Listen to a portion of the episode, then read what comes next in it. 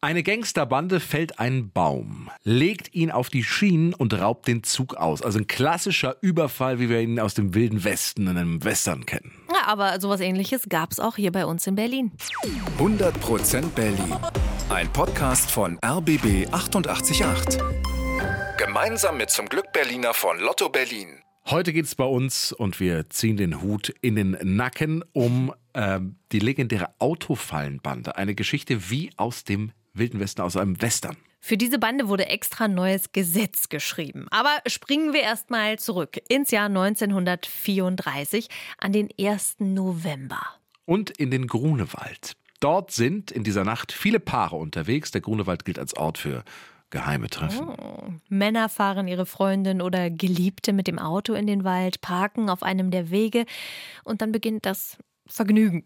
Doch in dieser Nacht ist alles anders. Ein Paar genießt die Zweisamkeit im dunklen Auto. Plötzlich wird eine der Autotüren aufgerissen. Die beiden Verliebten, die schauen in einen Pistolenlauf. Geld her, brüllt ein maskierter Mann. Der Mann im Auto kramt schnell seinen Geldbeutel raus und übergibt ihn. Und dann verschwindet der Mann mit der Maske in der Dunkelheit. Vier Überfälle gibt es in dieser Nacht, immer die gleiche Masche und in den nächsten Nächten geht es so weiter. Mit der Zeit werden die Räuber immer brutaler. Ein Opfer wehrt sich, da schießt der maskierte Mann und verletzt ihn schwer. Im Juni 1935 melden sich fast täglich neue Opfer bei der Polizei. Es hört nicht auf. Die Polizei setzt sogar Lockvögel ein. Polizisten sind es dann, die in den Autos warten, die tarnen sich als Liebespaar. Aber die Falle schnappt nicht zu. Alles, was die Beamten finden, sind ein paar Patronenhülsen und dann Mitte Juni ein weiterer Schock für die Polizei. Plötzlich werden solche Überfälle auch aus Grünau gemeldet, also in der Gegend rund um den Müggelsee. Jetzt ist natürlich die Frage, sind das dieselben Täter? Während die Beamten noch darüber nachdenken, kommt schon die nächste Meldung. Autoüberfälle durch Straßensperren im Südosten Berlins. Die Masche sieht so aus. Die Täter sperren die Straße ab, zum Beispiel mit großen Ästen.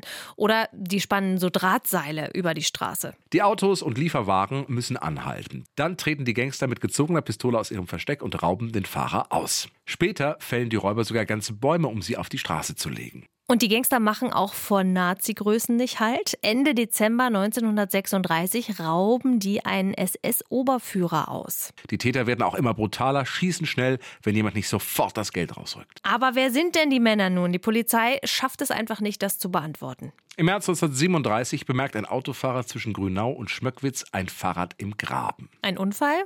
Oder wieder eine Falle? Die Polizei rückt an und die merken schnell, das ist das Dienstfahrrad eines Kollegen. Die Ermittler durchsuchen den Wald und finden eine Leiche. Ein Oberwachtmeister erschossen. Und die Spuren ergeben, dass sowohl der Polizist als auch der Täter geschossen hat. Die Polizisten vergleichen die mit Geschossen von anderen Verbrechen und dann die Überraschung. Der Polizistenmörder gehört auch zur Autofallenbande. Aber der Albtraum nimmt kein Ende. Ein paar Tage später wird ein 20-jähriger Maurer erschossen am Hundekehlensee im Grunewald. Er war dort mit seiner Freundin spazieren und wieder dieselben Geschosse. Jetzt wird der Polizei klar, alle Verbrechen hängen irgendwie zusammen. Die Raubüberfälle im Grunewald, die Autofallen und der Polizistenmord. Aber endlich die erste heiße Spur. Eine Kneipenwirtin meldet sich bei der Polizei. Zwei Brüder seien bei ihr gewesen, Walter und Max Götze.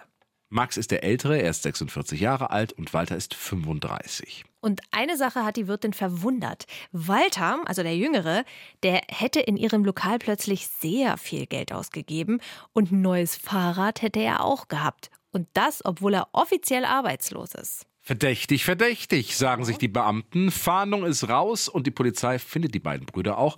Auf dem Revier kommt es zur Gegenüberstellung. Einige Opfer werden eingeladen. Vielleicht erkennen die ja die Männer.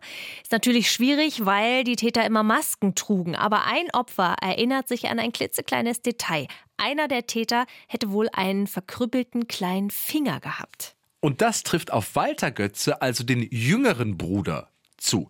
Tagelang verhören ihn die Beamten, dann gesteht er. Aber hat sein Bruder ihm geholfen? Das verrät Walter nicht. Da behauptet der Kommissar, ach, dein Bruder hat doch eh schon alles gestanden. Was überhaupt nicht stimmt, aber das weiß Walter nicht. Und da gibt er tatsächlich zu, na gut, mein Bruder war auch dabei.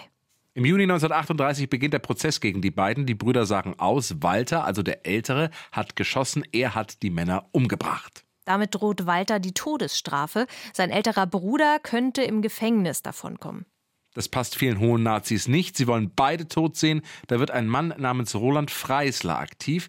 Der sollte später dann noch sehr berüchtigt werden als Präsident des Volksgerichtshofs. Im Jahr 1938 ist er noch Staatssekretär. Und er schreibt ganz schnell ein Gesetz, in dem steht, dass das Aufstellen von Autofallen mit dem Tod bestraft wird. Ein Gesetz extra für Max Götze. Mit dem neuen Gesetz steht dann also fest, auch Max Götze wird zum Tode verurteilt.